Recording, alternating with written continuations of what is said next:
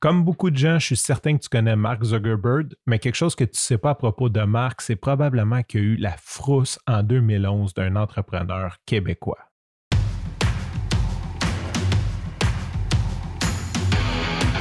Il aime le code. Il faut que la communication soit codée, mais de façon claire et transparente. La rigidité, c'est pas pour nous. Mon nom est Francis parent et vous écoutez le Sandro Show. Mais le plus important, c'est qu'il est bélier. Aujourd'hui, c'est l'épisode 800. Merci, que de gratitude. L'épisode est aussi disponible en vidéo, pas que le contenu va être bonifié par la vidéo, mais tout simplement parce que je sais que j'ai un de mes amis, Pat, qui lui écoute le Sandro Show majoritairement sur YouTube et comme j'ai arrêté de le mettre depuis un bout, il est un petit peu en retard sur les épisodes et je sais aussi que j'ai quelques followers comme mon oncle Juju qui écoute juste en audio mais sur YouTube. Donc, le fait de l'avoir en vidéo, je sais que je vais pouvoir aller chercher quelques personnes de plus. Aussi, c'est une bonne façon pour moi de dire Hey, coucou, on est rendu à l'épisode 800, euh, rempli de gratitude. D'ailleurs, je pense déjà au 1000. J'aimerais ça faire quelque chose de spécial, je ne sais pas quoi. Donc, si tu as une idée, je t'invite à communiquer avec moi au santro.show, S-A-N-T-R-O, S-H-O-W. OK, je ne sais pas si tu le sais, mais je suis une personne qui adore rire. Je pense que c'est plus important pour moi de rire que bien des choses. Donc, il y a beaucoup de, trucs qui sont motivés le fait qu'on va rire. Hein. Ça a l'air con, là, mais si tu veux me motiver, c'est pas nécessairement de dire Hey, ça va être payant. C'est comme Hey, viens, on va rire. Ah, on va rire en tabarnouche. Et là, je partirai peut-être un autre jour sur de où ça vient. J'ai une très bonne idée de où ça a été rentré, ces croyances-là mais j'adore rire. Et j'ai un ami depuis le secondaire, non pas le secondaire, le DEP, en fait, mon chum Pat, euh, qu'on a comme rentré en relation. Puis, tu sais, je veux pas comme me comparer à un humoriste, loin de là, je, ne suis pas drôle comme ça.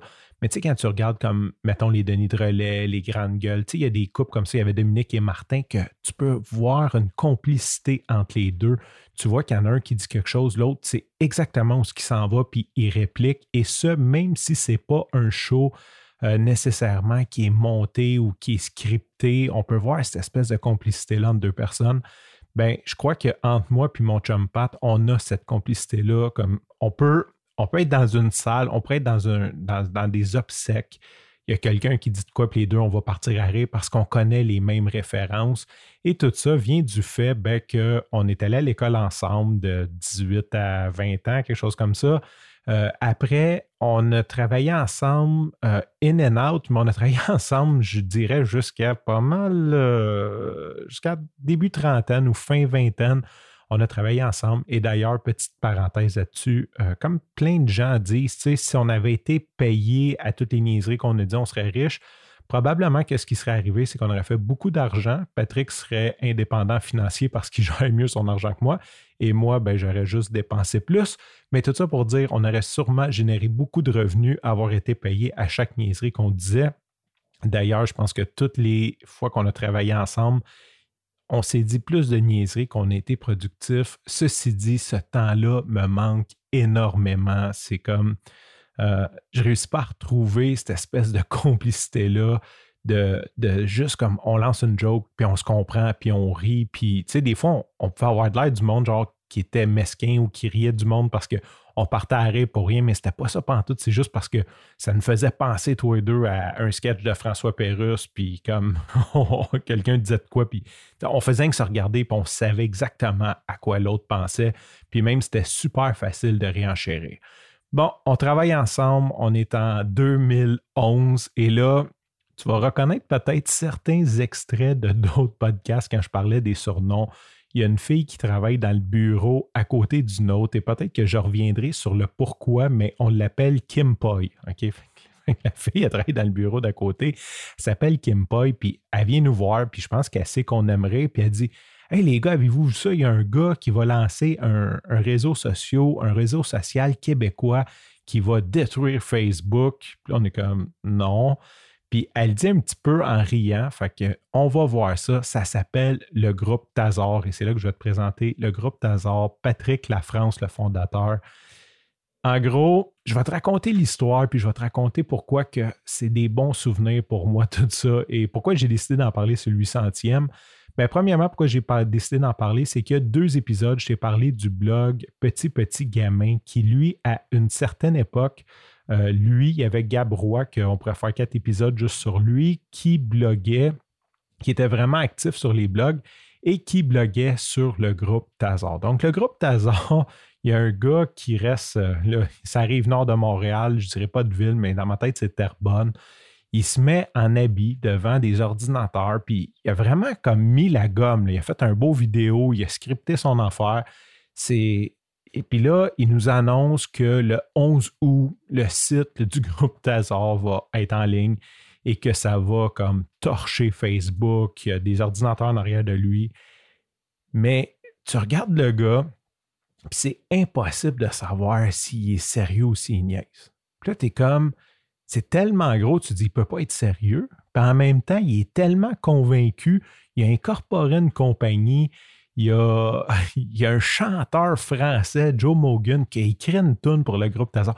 Toute une espèce d'histoire, mais rien fait du sens. Tout, tout tient, mais rien fait du sens. Et d'ailleurs, je allé voir, le site web est encore là, mais il n'est plus sur groupe-tazar.com, mais il est sur genre Phoenix Industries ou je ne sais pas quoi, un, autre nom de domaine.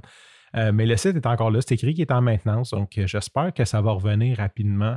Puis qu'est-ce que je veux te parler, c'est qu'à cette époque-là, euh, je t'ai dit que j'aimais bien rire, je travaillais avec mon chum Pat, et là, c'était tous les jours, on voulait savoir qu'est-ce qui se passait avec le groupe Tazar. C'est comme c'est comme le main event de notre journée. On suivait Patrick Lafrance, ses réseaux sociaux.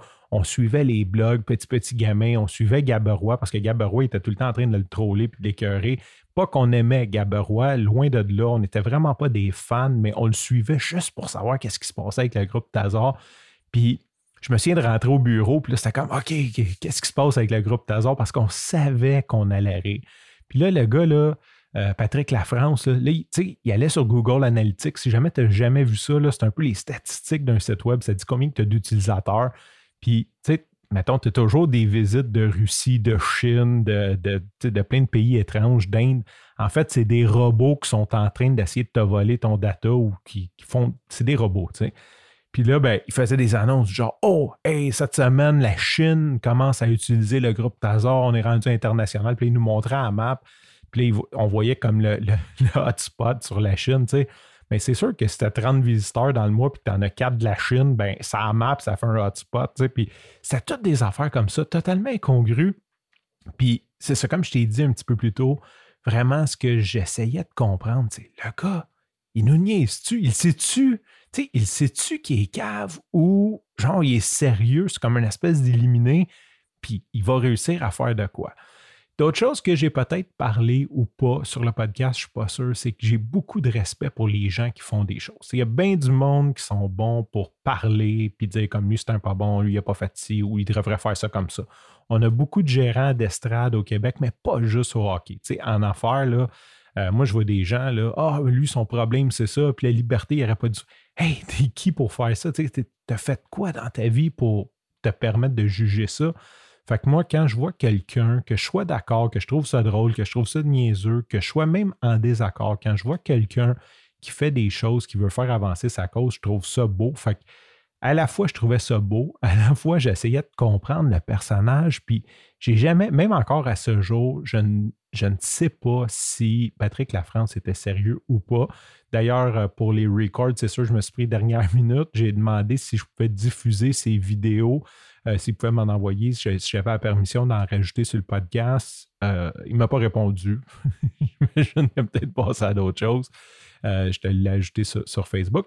Fait que je vais te mettre les liens. Il y a encore quelques vidéos qui traînent sur YouTube. Fait que je vais te mettre des liens vers ces vidéos YouTube qu'il a fait. Tu vas voir, c'est vraiment tordant. C'est une époque pour moi qui.